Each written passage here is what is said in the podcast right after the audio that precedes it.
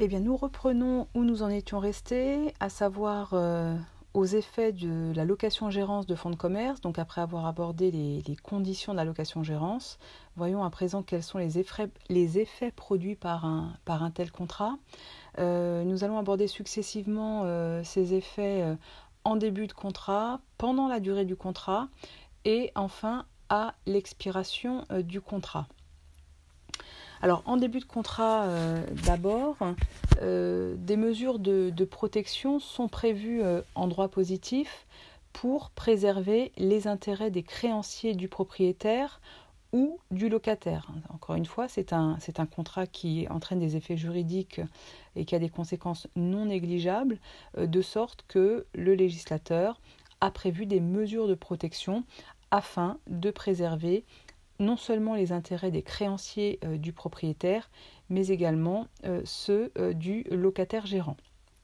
À l'égard d'abord de, des créanciers du propriétaire, le droit positif prévoit que ces créanciers du propriétaire donc, peuvent pendant trois mois à compter de la publication du, du contrat de location-gérance sur un journal d'annonce légale, ils peuvent donc pendant ces trois mois demander l'exigibilité immédiate des dettes à terme. Euh, donc, autrement dit, même si le, propriétaire euh, du fonds de commerce loué euh, était débiteur de ses dettes, il n'avait pas à les payer immédiatement. Mais cette mise en location-gérance du fonds de commerce rend immédiatement exigible ses dettes à terme vis-à-vis -vis de ses créanciers. Alors cette déchéance du terme de la créance n'est pas de droit, Hein, elle ne joue pas de manière automatique, euh, mais elle sera accordée par le, tribunal de commerce euh, si le tribunal de commerce estime que l'allocation-gérance du fonds de commerce est de nature à compromettre les chances du créancier d'être payé à terme. Donc je, répète, euh, pour les créanciers du, euh, propriétaire, euh, ceux-ci disposent de la possibilité de demander l'exigibilité immédiate des dettes à terme pendant une durée de trois mois à compter de la publication du contrat de location-gérance dans un journal d'annonce légale, mais cette d'échéance du terme de la créance n'est pas automatique, elle n'est pas de droit et elle ne sera accordée par le tribunal de commerce, saisi donc par les créanciers du propriétaire, que si le tribunal estime que la location-gérance du fonds compromet les chances du créancier d'être payé. En revanche, le locataire n'est pas tenu des obligations personnelles du propriétaire du fonds de commerce loué, euh, à moins bien évidemment que euh, les deux parties aient, euh, par une stipulation expresse en ce sens, aient prévu une solidarité entre le propriétaire du fonds et le locataire, s'agissant encore une fois des obligations personnelles du propriétaire. Alors cette absence de d'obligation pour le locataire de s'acquitter hein, des obligations personnelles du propriétaire et enfin, fait l'objet d'une jurisprudence classique et vous en trouverez une illustration dans votre fiche de travaux dirigés. Euh, c'est un arrêt de la Chambre commerciale du 9 décembre 2008. Chambre commerciale 9 décembre 2008, c'est le document numéro 13 de votre séance 10 qui rappelle la, solution que je viens de vous indiquer, à savoir que, sauf clause expresse de l'acte de location-gérance, le locataire gérant, qui n'est pas l'ayant cause à titre universel du propriétaire du fonds, n'est pas tenu des obligations personnelles de ce dernier. Je vous invite à aller euh, retrouver cet attendu de principe euh, dans votre fascicule de travaux dirigés, mais qui rappelle la solution suivant laquelle le locataire gérant n'est pas tenu des dettes personnelles, donc des obligations personnelles du propriétaire du fonds. la location-gérance n'entraîne pas transmission universelle euh, des dettes du propriétaire vers le locataire. Donc voilà pour la, protection des, créanciers du propriétaire qui, vous l'avez compris, peuvent obtenir l'exigibilité immédiate des dettes et donc le paiement immédiat d'une dette qui n'est pourtant pas euh, arrivée à son terme dès l'instant où ils arrivent à démontrer devant le juge euh, que cette location-gérance est de nature à compromettre les chances du créancier d'être payé à terme.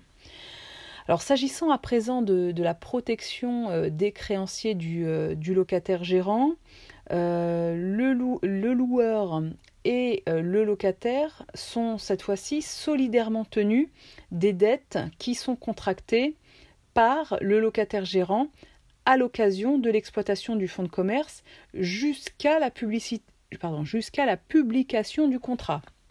Donc je répète, loueurs et locataires sont solidairement tenus des dettes contractées par le locataire gérant, donc euh, au, tout début en réalité de, de, la location-gérance, euh, jusqu'à pardon euh, cette solidarité hein, entre loueur et locataire euh, joue jusqu'à ce que le contrat de location-gérance soit publié. Hein, c'est ce que euh, rappelle l'article L144.7 L144.7 du Code de commerce qui prévoit cette règle de solidarité, d'où l'importance de publier au plus vite le contrat de location-gérance afin de décharger le, le loueur donc le bailleur, de toute euh, obligation qu'aurait souscrite le locataire. Alors la nature des, dettes est importante puisque euh, cette solidarité ne, jouera que pour les dettes euh, qui correspondent à une nécessité de l'exploitation. Donc cette solidarité ne joue que pour les dettes qui correspondent à une nécessité de l'exploitation, dit le texte, cette nécessité de l'exploitation eh bien, est appréciée euh, par les juges du fond. Vous en avez une illustration hein, de cette euh, condition de nécessité de l'exploitation euh, dans un arrêt de la Chambre commerciale du 4 mai 99. Chambre commerciale 4 mai 99, c'est le document 12 de votre séance 10.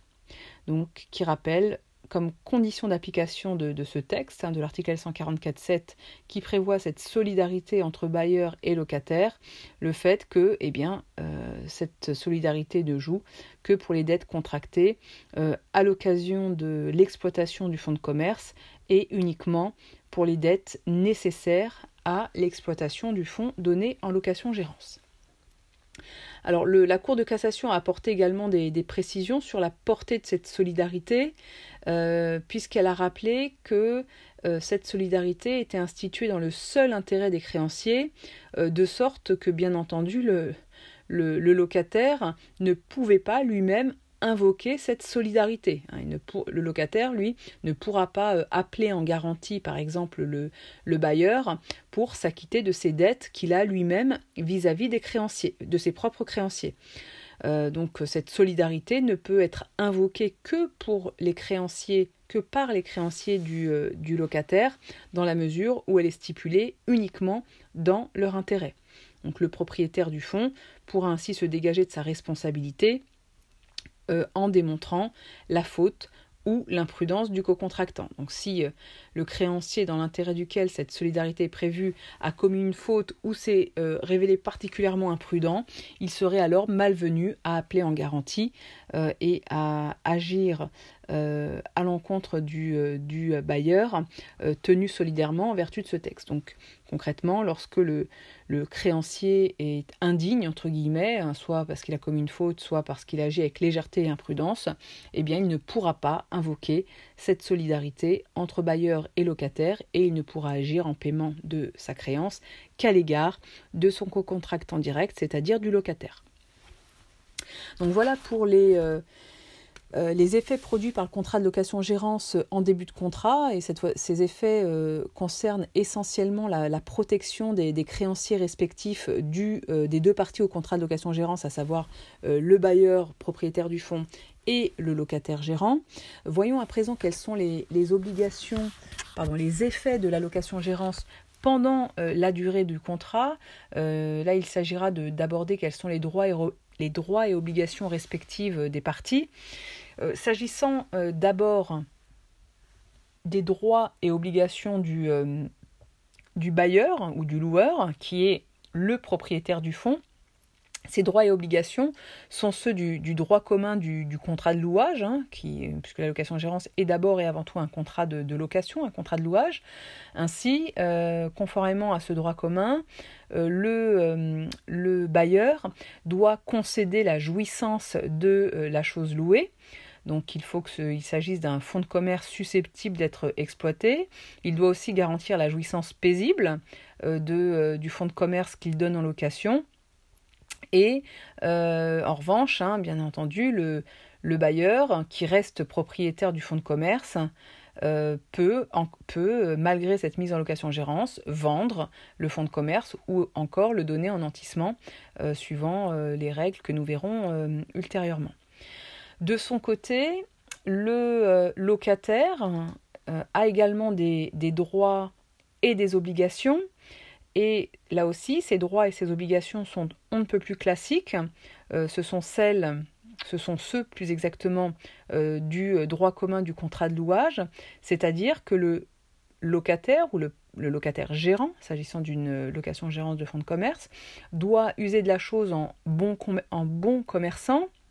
Il doit bien sûr payer ses loyers, puisque le contrat de location-gérance donne lieu à un paiement des loyers au profit du bailleur, et au terme du contrat de location-gérance, il doit restituer le fonds de commerce en bon état, bien sûr, euh, en fin de contrat. Donc le locataire, gérant, comme n'importe quel locataire, doit user de la chose, certains diraient en bon père de famille, ici il s'agit d'un fonds de commerce, donc il doit agir en bon commerçant, il doit payer ses loyers et en fin de contrat, il doit restituer le fonds de commerce au propriétaire bailleur euh, dans de bonnes conditions. Alors, au-delà de ces, euh, obligations euh, classiques du locataire, celui-ci doit également user de la chose selon sa destination et ainsi il ne pourra pas transformer le fonds de commerce. Ici, contrairement à, ce qu'on a vu dans le cadre du, du droit au bail, il n'y a pas de droit à déspécialisation en matière de location-gérance. Hein. Le locataire gérant qui loue le fonds de commerce doit l'exploiter en l'état et il ne peut le transformer en cours d'exécution du contrat. La jurisprudence rappelle régulièrement euh, à cet égard que le locataire doit veiller à la conservation du fonds et le faire fructifier. Euh, cette jurisprudence en déduit que constitue un manquement qui permet de, prononcer la résiliation du contrat de location-gérance, le fait par exemple de sous-exploiter le fonds. Hein. le fait de sous-exploiter le fonds de commerce loué par le locataire constitue une faute, constitue un manquement à ses obligations, et donc ce manquement à l'obligation du locataire est de nature à obtenir le, euh, la résiliation du contrat de location-gérance. Alors dernière précision s'agissant euh, des obligations du locataire, euh, le locataire gérant euh, ne pourra pas céder à son tour le fonds de commerce ou, même le, contrat de, location-gérance euh, dans la mesure où le contrat de location-gérance est considéré comme un contrat intuitus personné. Bien entendu, euh, en cas d'accord du bailleur, propriétaire du fonds, cette cession sera possible, mais là c'est parce que le, le bailleur et donc le propriétaire du fonds de commerce y consent. Alors petite, euh, toujours dans, nous sommes dans la, hum, pendant la durée euh, du contrat de location-gérance, euh, j'aimerais vous indiquer quelques dispositions spécifiques relatives au loyer. le locataire gérant, en effet, paye un loyer qui est librement fixé par la convention, donc par le contrat de location-gérance. il peut être fixe ou intégrer une partie variable, donc là c'est la liberté contractuelle qui prévaut. Et si une clause d'indexation ou encore qu'on appelle également une clause d'échelle mobile est stipulée, euh, les articles L144.11 et L144.12 du Code de commerce, donc lorsqu'une clause d'échelle mobile est stipulée, les articles L144.11 et L144.12 prévoient une révision judiciaire qui permettent d'ajuster le loyer à la valeur locative.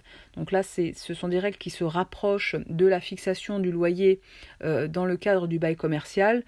Je, voilà, retenez simplement, je ne vais pas réinsister sur ce point. Euh, euh, rappelez-vous simplement que la révision du loyer dans le cadre d'un contrat de location-gérance est également encadré et encadré par la notion de valeur locative équitable conformément aux dispositions que je viens de rappeler. Euh, pour finir sur ces effets pendant la durée du contrat, euh, je dois préciser qu'il euh, n'y a pas de rapport spécifique entre le locataire gérant et le propriétaire de l'immeuble. Attention, ici je parle du propriétaire de l'immeuble, donc des murs, et non du propriétaire du fonds de commerce. Ainsi, la location-gérance n'est pas une sous-location. Le locataire gérant qui loue le fonds de commerce ne loue pas le local commercial. En conséquence, le propriétaire de l'immeuble n'a de relation juridique qu'avec son propre locataire, c'est-à-dire le propriétaire du fonds de commerce. Donc c'est euh, le propriétaire de, l'immeuble n'a donc euh, pas d'action directe en paiement des loyers envers le locataire gérant, vis-à-vis duquel, encore une fois, il n'est pas lié, il n'est pas tenu, dans la mesure où le locataire gérant euh, loue le fonds de commerce et, encore une fois, il ne loue pas le local dans lequel il exploite le fonds.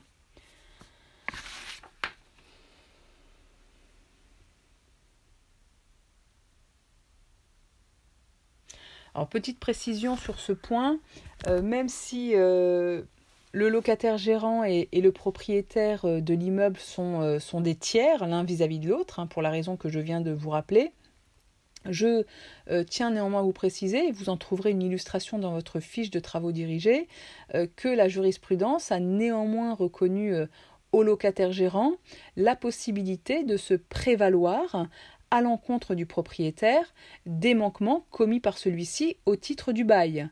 Et cela non pas sur le fondement de la responsabilité contractuelle, parce que par définition, le locataire gérant et le propriétaire de l'immeuble ne sont pas liés par un contrat, mais sur le fondement de la responsabilité délictuelle. Et là, c'est euh, l'arrêt de principe hein, que, euh, qui a pour la première fois euh, admis que un tiers à un contrat pouvait se prévaloir d'un manquement à ce contrat sans en être partie et sans avoir à démontrer par ailleurs une faute délictuelle commise par euh, un des co-contractants. Donc cet arrêt de principe, qui a d'ailleurs été récemment réaffirmé par la Cour de cassation, est un arrêt d'assemblée plénière du 6 octobre 2006. 6 octobre 2006 euh, et euh, cet arrêt est reproduit dans votre fiche de travaux dirigés dans le cadre de la séance 10, c'est le document 14 donc chambre commerciale, pardon, chambre euh, assemblée plénière de la Cour de cassation, 6 octobre 2006. Donc c'est le document 14 de votre séance 10 qui euh, rappelle, en tout cas qui pour la première fois même, a admis la possibilité pour un tiers à un, pour un, tiers à un contrat, qui en l'espèce était le locataire gérant euh, d'un fonds de commerce dans qui était exploité dans un local, donc possibilité pour le locataire gérant d'agir en responsabilité délictuelle à l'encontre du propriétaire de l'immeuble, alors même qu'il n'était pas lié contractuellement au propriétaire de l'immeuble, mais uniquement euh, lié par contrat de location-gérance au euh, locataire de, cet immeuble. Donc même si euh, le locataire gérant n'est pas lié au propriétaire de l'immeuble, il peut néanmoins invoquer en tant que tel un manquement contractuel commis par le propriétaire de l'immeuble vis-à-vis du locataire dans le cadre du bail commercial. Alors, dernière euh, série d'effets euh, qui résultent de la conclusion d'un contrat de location-gérance, ce sont les effets qui se produisent à l'expiration du contrat. En effet, euh, à l'expiration du contrat, le locataire gérant n'a aucun droit au renouvellement de son contrat. Ici, on n'est pas du tout dans, un bail, euh, et pourtant on aurait pu euh, peut-être admettre que le locataire gérant euh, pouvait prétendre à un droit au renouvellement de son contrat de location-gérance, mais ce n'est pas le cas, la loi ne le prévoit pas. Et donc la, fin de la location-gérance, qui intervient au terme du contrat initialement prévu, doit être publiée dans les mêmes, dans les mêmes conditions que sa conclusion, c'est-à-dire dans un journal d'annonce légale et ainsi qu'auprès du greffe du tribunal de commerce. Donc le, euh, à l'issue du contrat, le, le locataire gérant doit restituer le fonds de commerce au propriétaire. Et alors se posent alors euh, euh, différentes questions à l'occasion de, cette restitution du fonds de commerce au propriétaire, donc au bailleur. parmi ces questions, que se passe-t-il par exemple si le locataire gérant a amélioré le fonds de commerce? Est-ce qu'il peut prétendre à une compensation, à une indemnité? Alors sur ce point, la jurisprudence euh, euh, est claire, les textes et la jurisprudence sont clairs, puisque n'est prévu aucun droit à indemnité au profit du locataire gérant qui a amélioré le fonds de commerce. Il existe simplement une seule possibilité qui est prévue par l'article L145-46, L145-46 du Code de commerce, dans un cas particulier où le propriétaire des locaux est aussi le propriétaire du fonds de commerce et où le bail donc porte sur les deux. Donc, à l'exception de cette euh, seule hypothèse, de ce seul cas particulier, le locataire gérant qui a amélioré le fonds de commerce ne pourra pas obtenir un droit à indemnité. Euh, autre question posée en pratique, euh, que se passe-t-il si le locataire gérant a créé une activité nouvelle? Dans cette hypothèse où le locataire gérant a créé une activité nouvelle, eh bien, il n'est pas tenu de restituer la partie du fonds qui est nouvellement créée. Donc il doit restituer le fonds de commerce euh, dont il a euh, reçu euh, l'exploitation hein, par le contrat de location-gérance, mais toute extension de cette d'activité, toute nouvelle activité n'a pas à être restituée. Alors là se posera bien sûr en pratique un certain nombre de difficultés pour faire la distinction entre ce qui relève de l'activité ancienne et ce qui relève de l'activité nouvelle. Dernière euh, interrogation, oui, euh, une dernière question qui se pose également en pratique, c'est l'hypothèse où il reste des stocks dans le cadre de l'exploitation par le locataire gérant et en pareille hypothèse où des stocks subsistent, euh, le propriétaire du fonds n'est pas, alors sauf clause contraire, sauf si le contrat et les parties l'avaient prévu initialement, mais le propriétaire du fonds n'est pas tenu de reprendre euh, les stocks euh, qui seraient laissés par le locataire gérant, donc il n'est pas tenu de racheter ces derniers. Le locataire gérant doit en faire son affaire personnelle. Alors vous l'avez compris, hein, surtout à, l'issue de, ce contrat de location-gérance, la législation et plus largement le droit positif, malgré des évolutions récentes qui, tendent à euh, assouplir un peu ce régime de la location-gérance, euh, le droit positif est resté euh, prisonnier est resté prisonnier pardon, de son parti pris défavorable à la location-gérance, puisque on le voit bien, hein, le, locataire gérant est très mal protégé hein, en droit positif. il est très mal protégé. Je dirais même que le, locataire, hein, donc celui qui loue un, local commercial, donc euh, ce, qu'on avait vu la, semaine dernière, a plus de droits euh, qu'un euh, locataire gérant d'un fonds de commerce. Et à l'issue, c'est surtout à l'issue, au terme du contrat initialement conclu, qu'on voit clairement la différence, puisque le locataire gérant qui a investi, qui a euh, géré à ses risques et périls en reversant un loyer garanti euh, au propriétaire euh, du fonds, eh bien, n'a aucun droit à l'issue du contrat. Il doit restituer le fonds de commerce sans pouvoir en retirer quoi que ce soit, sans bénéficier d'un droit au renouvellement. Donc ce régime de l'allocation-gérance est très favorable aux propriétaires du fonds de commerce, en revanche assez peu protecteur du locataire gérant. Euh, bon, c'est comme ça, peut-être qu'un jour les choses évolueront, mais pour l'heure, tel est l'état du droit positif. Voilà, nous en avons fini avec euh, l'allocation gérance du fonds de commerce. Euh, passons à présent pour clore enfin ce chapitre plus exactement cette section sur le fonds de commerce. Euh, passons à la dernière opération portant sur le fonds de commerce qui est le nantissement du fonds de commerce. Donc ce nantissement du fonds de commerce fait l'objet, comme je vous l'ai indiqué en propos liminaire, d'un paragraphe 3 dans mon plan. Donc paragraphe 3, le nantissement du fonds de commerce. Alors qu'est-ce qu'un nantissement? Euh, et singulièrement un nantissement du fonds de commerce le nantissement du, fonds de commerce constitue euh, euh, pour euh, le commerçant qui, qui en est propriétaire un moyen d'obtenir du crédit en donnant le fonds de commerce en garantie. Donc, un nantissement, hein, euh, c'est une garantie euh, portant sur un bien meuble. Hein. pour les immeubles, on parle souvent d'hypothèque. Pour un bien meuble, on parle de gage ou de nantissement.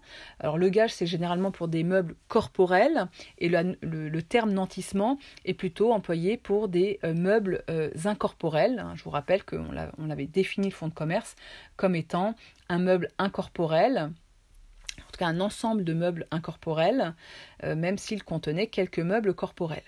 Donc le, on parle donc de nantissement du fonds de commerce euh, comme étant l'opération par, laquelle le commerçant qui est propriétaire, ça c'est une condition du nantissement, et d'ailleurs je vous invite à aller euh, regarder à cet égard un, un arrêt reproduit dans votre fiche, c'est un arrêt de, de la Chambre commerciale du 5 novembre 2002. 5 novembre 2002, c'est le document 5 de votre séance 10, qui rappelle que le nantissement d'un fonds de commerce est nul dès l'instant où ce nantissement est accordé par euh, quelqu'un qui n'en est pas propriétaire et donc il n'est pas possible de nantir un fonds de commerce appartenant à autrui. Donc je rappelle cette, décision que je viens de vous citer de la Chambre commerciale du 5 novembre 2002 rappelle l'obligation pour pouvoir nantir un fonds de commerce d'en être propriétaire. Alors, l'organisation euh, et le régime du, nantissement de fonds de commerce euh, est issu de la loi Cordelet, dont je vous ai déjà cité, du 17 mars 1909. Euh, et donc, cette garantie, cette sûreté consiste à donner le fonds de commerce en gage, donc en nantissement, à un créancier en garantie de sa créance. Alors, ce nantissement de fonds de commerce, c'est un gage sans dépossession Hein, celui euh, qui, donne en garantie, le propriétaire du fonds de commerce qui donne en garantie en nantissement euh, son fonds de commerce, continue de l'exploiter, hein, il n'est pas dépossédé. Et donc, euh, ce gage sans dépossession confère au créancier nanti, donc le créancier qui bénéficie d'un nantissement s'appelle le créancier nanti, ce créancier nanti bénéficie de ce qu'on appelle un droit de suite ou d'un droit de préférence sur le fonds de commerce. On a déjà abordé ces notions, on va y revenir un peu plus tard. Donc nous aborderons euh, successivement, hein, euh, euh, dans le cadre de l'étude du nantissement du fonds de commerce, d'une part les règles de constitution du fonds de commerce, pardon, du nantissement de fonds de commerce. On verra ensuite, donc, après ces règles de constitution du nantissement du fonds de commerce, les effets du nantissement. Et enfin, on abordera dans un troisième temps l'extinction du nantissement du fonds de commerce. Commençons d'abord dans un grand A, si vous voulez, par, euh, euh, questionner et, et développer la question de la constitution du nantissement. Alors, un un nantissement euh, est constitué selon euh, deux méthodes. Autrement dit, il existe deux types de nantissement du fonds de commerce. Un nantissement conventionnel, d'une part, et un nantissement judiciaire, d'autre part. Commençons par le nantissement conventionnel. On verra ensuite euh, la manière dont, euh, est, dont est constitué ou dont se constitue un nantissement judiciaire. Eh bien, s'agissant d'abord du nantissement conventionnel, comme son nom l'indique, hein, il s'agit d'une convention qui est conclue entre un créancier et un débiteur et qui porte sur le fonds de commerce du débiteur. Cette convention, donc, qui porte garantie, qui offre une garantie au créancier euh, et qui porte cette garantie sur le fonds de commerce du débiteur doit résulter d'un acte écrit. Cet acte écrit peut être notarié ou sous sein privé, donc acte authentique ou acte sous sein privé. Cet écrit doit être dûment enregistré. Ensuite, euh, bien entendu, hein, les règles de, capacité, notamment dans le cadre du couple, doivent, être respectées. Hein. Il faut euh, le consentement des, deux époux lorsqu'il s'agit d'un bien commun, puisque c'est un acte grave, hein, conformément à l'article 1424 du Code civil, un petit rappel. Et euh, par ailleurs, ce nantissement doit être inscrit sur un registre spécial tenu au greffe du tribunal de commerce dans un délai de 30 jours de la signature du contrat. Donc c'est l'article L 142 4 du Code de commerce qui impose une règle de publicité, à savoir l'inscription sur un registre spécial euh, tenu par le greffe du tribunal de commerce, du lieu de situation du, fonds de commerce, bien sûr. Euh, cette inscription doit intervenir dans les 30 jours de la signature du contrat. En effet, cette, euh, cette mesure de publicité par inscription est importante puisqu'elle permet de fixer le, rang des créanciers nantis hein, en fonction de, la date de leur inscription et non pas en fonction de la date de conclusion du contrat. Et donc, euh, à défaut d'inscription dans, dans les délais, la jurisprudence estime que le nantissement est nul, sinon ça pourrait donner lieu à des fraudes aux droits des autres créanciers euh, si un acte était antidaté euh, ou post-daté pour permettre notamment une inscription tardive. Donc, en toute hypothèse, cette obligation d'inscription est importante, donc doit intervenir dans les 30 jours, dès lors qu'elle fixe euh, l'ordre de priorité en quelque sorte des différents créanciers nantis. Alors l'assiette du nantissement, c'est bien entendu euh, tous euh, les biens qui constituent le, le, fonds de commerce. le, le, alors, tous les biens, ou presque, hein, en tout cas le, Code de commerce fixe l'assiette du nantissement en excluant en toute hypothèse les marchandises. Et là c'est une différence par rapport au, privilège du vendeur hein, en matière de cession du fonds de commerce, comme on l'a vu précédemment, où le privilège du vendeur s'exerce également euh, sur les marchandises. Là, euh, le propriétaire d'un fonds de commerce ne peut pas nantir les marchandises. Donc concrètement, il faudra euh, évaluer la valeur des marchandises et l'écarter hein, de l'acte de nantissement. Alors pourquoi cette exclusion? Tout simplement parce que les, marchandises sont destinées à être vendues et ne peuvent être rendues indisponibles pour servir de garantie. Hein. C'est pas logique d'immobiliser des marchandises qui logiquement sont censées être vendues euh, aux clients euh, du commerçant. En revanche, euh, si les marchandises sont exclues, tous les autres éléments du fonds de commerce constituent l'assiette et constituent automatiquement l'assiette du nantissement. Donc le nantissement peut automatiquement porter sur l'ensemble des autres éléments du fonds, tels que la clientèle, le droit au bail, l'enseigne, le nom commercial, etc., etc. Donc tous les autres éléments euh, du fonds de commerce, tels que la clientèle, le droit au bail, l'enseigne ou encore le nom commercial, peuvent être, enfin, sont automatiquement euh, inclus dans, euh, ce, dans le nantissement du fonds de commerce. En revanche, les parties peuvent, et là c'est une application de la liberté contractuelle, peuvent décider d'exclure du nantissement certains éléments qui composent le fonds de commerce à l'exclusion toutefois de, euh, de la clientèle. Euh, donc seule la clientèle ne peut pas être exclue de l'assiette du nantissement par une stipulation contractuelle, et eh bien tout simplement parce que c'est l'élément principal indispensable du fonds de commerce. On ne peut pas nantir un fonds de commerce si on ne nantit pas la clientèle qui en est l'essence, encore une fois, qui, est, qui constitue son élément indispensable.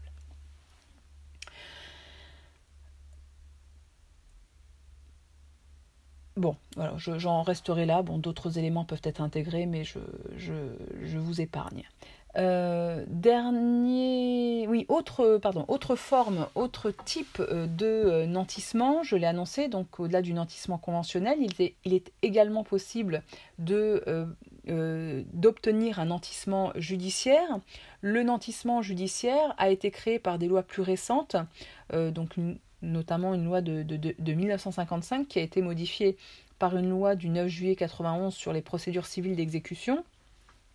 Et euh, cette euh, dernière loi en date du 9 juillet 1991 organise et régit donc ce nantissement judiciaire. Alors ce nantissement judiciaire euh, peut être sollicité par tout créancier dont la créance est fondée dans son principe, donc une créance qui n'est pas contestée.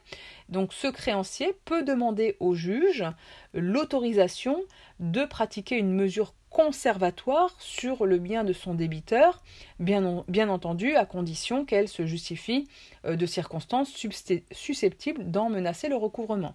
Autrement dit, si le créancier craint de ne pas pouvoir obtenir le paiement de sa créance à terme, il peut demander au juge euh, de, euh, de, pratiquer donc une mesure conservatoire, autrement dit un nantissement judiciaire, sur un des biens du débiteur, c'est-à-dire, en ce qui nous concerne, sur le fonds de commerce de son débiteur.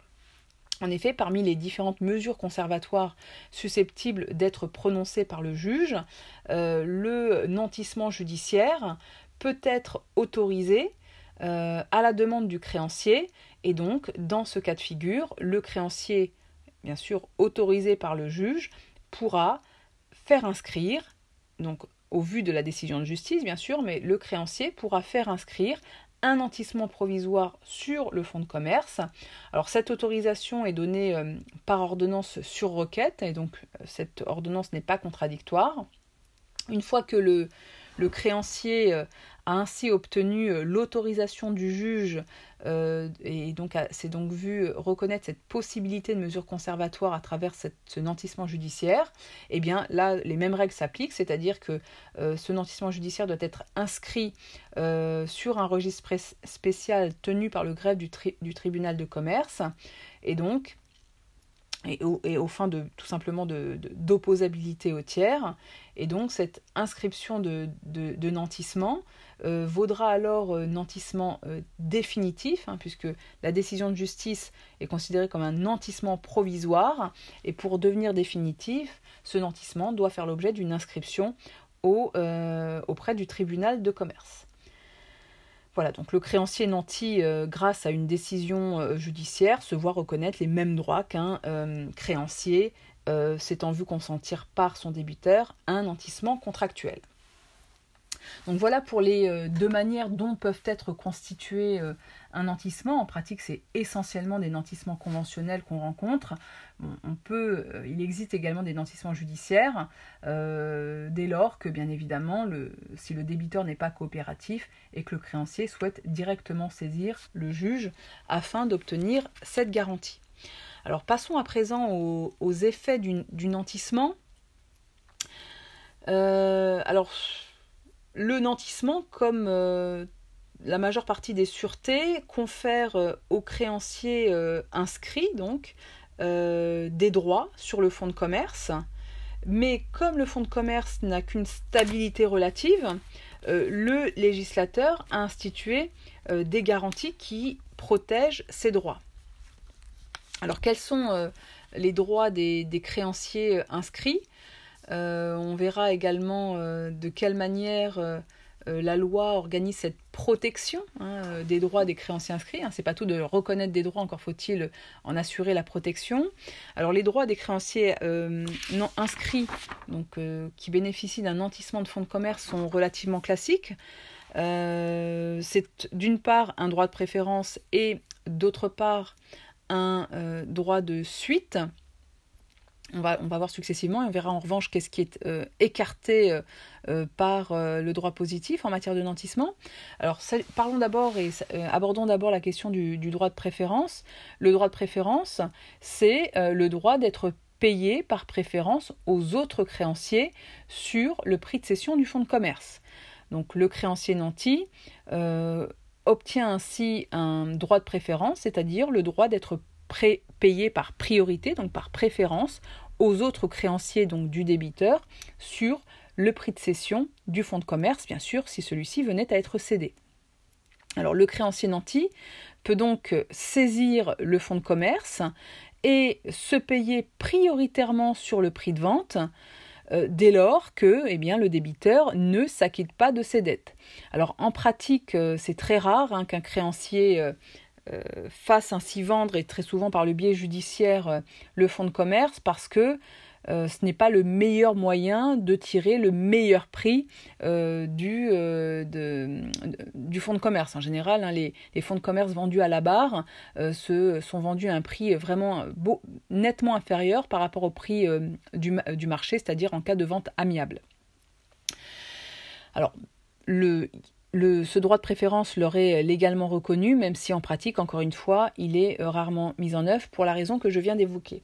En revanche, le créancier nanti n'a pas de droit de rétention.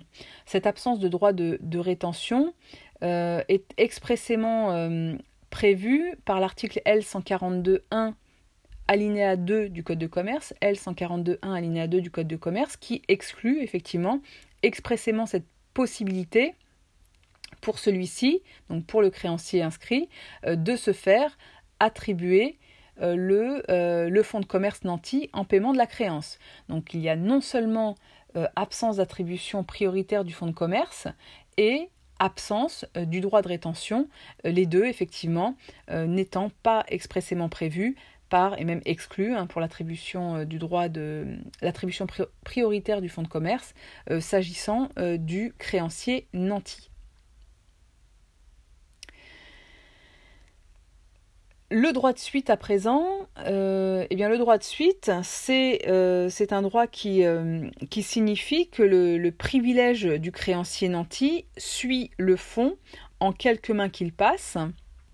C'est l'article L143.12 du Code de commerce qui prévoit ce droit de suite au profit du créancier nanti, hein, cette faculté, ce privilège du créancier nanti de suivre le fonds en quelques mains qu'il passe, euh, il en résulte que le, nantissement est, opposable à l'acquéreur du fonds de commerce, euh, qui, euh, qui à l'acquéreur du fonds de commerce qui fait l'objet d'une inscription euh, en nantissement, puisque cet acquéreur du fonds de commerce, dès lors que les règles de publicité ont été respectées, s'expose à ce que le créancier nanti saisisse le fonds qu'il vient d'acheter pour le revendre et ainsi se payer, euh, et en tout cas euh, régler la créance dont il dispose à l'encontre de son débiteur.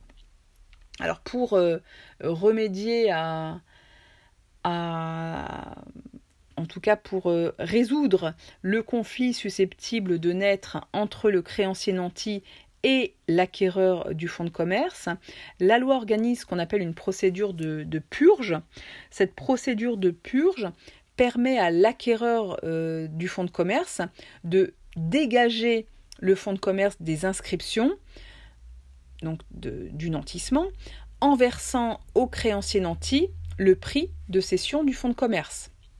Donc concrètement, euh, euh, le, l'acquéreur peut lever euh, le droit d'opposition en quelque sorte du créancier nanti en reversant le prix de cession non pas eh bien, au vendeur du fonds de commerce, mais au créancier nanti afin de purger son droit né du nantissement du fonds de commerce.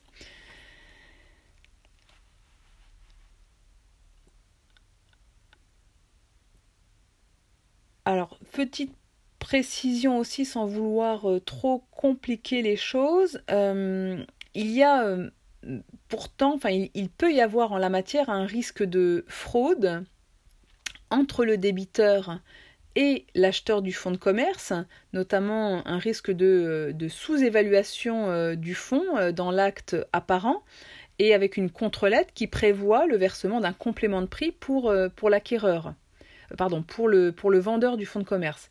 C'est pourquoi la loi prévoit ce qu'on appelle un droit de surenchère, euh, un droit de surenchère du dixième qui est prévu par l'article L143.13, L143.13 euh, du, euh, du Code de commerce. Et ce droit de surenchère du dixième donne la possibilité aux créanciers de demander la mise aux enchères publiques du fonds condition de surenchérir. Hein, c'est pour s'il estime que, la cession du fonds de commerce euh, sur lequel euh, il a un nantissement inscrit a été réalisée à un prix euh, très inférieur à sa valeur du marché, il peut solliciter sa mise en vente judiciaire et avec l'obligation pour lui de surenchérir, c'est-à-dire de payer 10% de plus que le prix initialement prévu, en tout cas le prix initialement convenu entre le vendeur et l'acquéreur du fonds de commerce. Mais euh, en revanche, il n'y a pas euh, de droit de suite sur l'indemnité de résiliation du bail où est exploité euh, le fonds de commerce. Donc les, droits du créancier, euh, les droits des créanciers nantis euh, ne sont pas illimités dès lors qu'ils ne sont pas partis au bail commercial dans lequel est exploité le fonds de commerce. Le droit de suite ne peut pas s'exercer sur l'indemnité de résiliation du bail, en cas bien sûr de résiliation du bail commercial. Alors comment et en pratique, hein, comment sont en pratique protégés pardon, euh, les droits des, créanciers nantis. Euh, pour protéger euh, les créanciers, la loi oblige à les avertir de certaines menaces et leur donne par ailleurs quelques moyens d'y parer, notamment dans, différentes situations.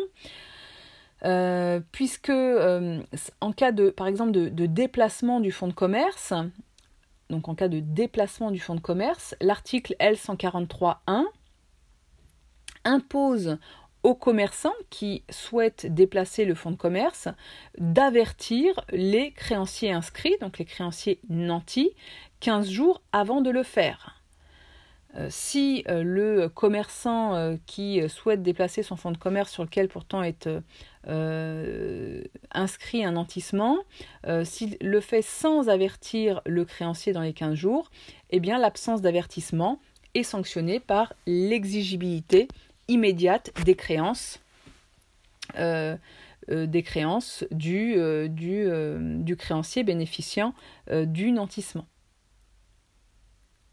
Alors si euh, l'avertissement est euh, respecté, dans ce cas-là, les créanciers qui sont inscrits peuvent accepter ce déplacement du fonds de commerce et pour cela, ils devront faire régulariser l'inscription de, leur sûreté auprès du greffe tenant compte du nouveau siège. Hein. Il faudra régulariser l'inscription euh, auprès du, greffe du tribunal de commerce en portant inscription du nantissement auprès du tribunal où se situe où est le nouveau siège euh, du, euh, du fonds de commerce. En revanche, si le créancier inscrit euh, refuse ce déplacement du, fonds de commerce, alors ce créancier peut demander l'exigibilité anticipée de la créance au tribunal de commerce, hein, qui devra déterminer si le déplacement qui est envisagé par le commerçant est de nature à compromettre ou non les droits du créancier nanti. Vous l'avez compris, si le tribunal de commerce estime que le déplacement du fonds est de nature à compromettre les droits du créancier nanti, alors il rendra immédiatement exigible la créance. En revanche, s'il estime que le déplacement n'est pas de nature à compromettre les droits du créancier nanti, dans ce cas-là, il rejettera la demande euh, du créancier et refusera d'accorder l'exigibilité immédiate, c'est-à-dire anticipée, de la créance invoquée. Autre situation euh, dans laquelle euh, le législateur a également prévu euh, des mesures visant à protéger le créancier nanti, c'est en cas de changement d'activité. Ainsi, en cas de changement d'activité, c'est l'article L145-49,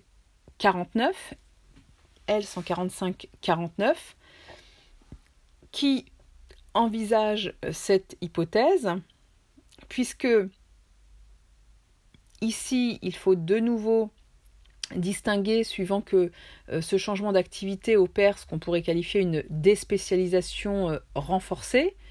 Euh, en cas de déspécialisation renforcée, eh bien, cette déspécialisation renforcée doit être, donc ce changement d'activité majeur en quelque sorte, doit être notifié aux créanciers nantis pour que cette déspécialisation puisse euh, leur être opposable et le cas échéant, cette information, cette notification leur permet de présenter euh, leurs observations. Alors, ces observations peuvent conduire à, solliciter éventuellement des garanties complémentaires en plus de celui du nantissement si effectivement il y a un risque euh, de compromettre euh, le paiement à terme de la créance. Néanmoins, euh, au-delà de cette obligation d'informer le locataire gérant en cas de, changement d'activité, hein, de déspécialisation plénière ou renforcée, la loi ne prévoit pas de sanction en cas d'inobservation de ces formalités. quant à la déspécialisation simple, c'est-à-dire un, changement, en tout cas un changement d'activités limitées, en tout cas, ou en tout cas qui, qui concernent des activités complémentaires ou annexes à l'activité initiale. Ici, il y a euh, euh, ce, type de déspécialisation, ce type de changement d'activité n'a pas, à être notifié. Et il y a simplement un transfert automatique des droits des, créanciers nantis, nantis pardon, euh, de, bah, de l'ancien au, nouveau fonds, en tout cas, de euh, ce nantissement a vocation également à s'appliquer à euh, la nouvelle forme et à la nouvelle activité euh, réalisée par le, le, propriétaire du fonds. Autre hypothèse, autre situation susceptible de mettre en péril ou en tout cas de porter préjudice aux créanciers nantis, c'est l'hypothèse d'une résiliation du bail. Euh, donc, euh, identifier, je, vous rappelle un peu la situation dans, laquelle on est. Donc, le propriétaire d'un fonds de commerce a donné en, en nantissement le fonds de commerce donc pour garantir euh, une dette vis-à-vis d'un créancier. Et ce propriétaire du fonds de commerce donc exploite un fonds de commerce dans, le cadre d'un local commercial en vertu d'un bail commercial, donc un contrat de location. Et la question qui se pose, que se passe-t-il si le bail commercial est résilié et donc que le fonds de commerce ne peut plus être exploité dans euh, le cadre de ce local? Eh bien, l'article L 143.2 du Code de commerce euh, précise que euh, toute demande de résiliation du bail, qu'elle soit d'ailleurs judiciaire ou fondée sur une clause contractuelle, doit être notifiée au créancier nanti à la date de la demande de résiliation. Ça signifie que le créancier qui bénéficie d'un nantissement et qui peut subir des conséquences négatives d'une résiliation du bail doit être informé de cette décision de résiliation. Et une fois informé, eh bien les, créanciers euh, nantis peuvent euh, paralyser la résiliation, par exemple en payant les loyers à la place du locataire, si c'est un défaut de paiement des loyers qui est à l'origine de la résiliation. Euh, et en revanche, en, cas d'absence de notification, eh bien, donc en cas d'absence de notification de la résiliation du bail au créancier nanti, eh bien, cette absence de notification sera sanctionnée par l'inopposabilité de la résiliation au créancier inscrit et éventuellement par des dommages et intérêts s'ils subissent un préjudice.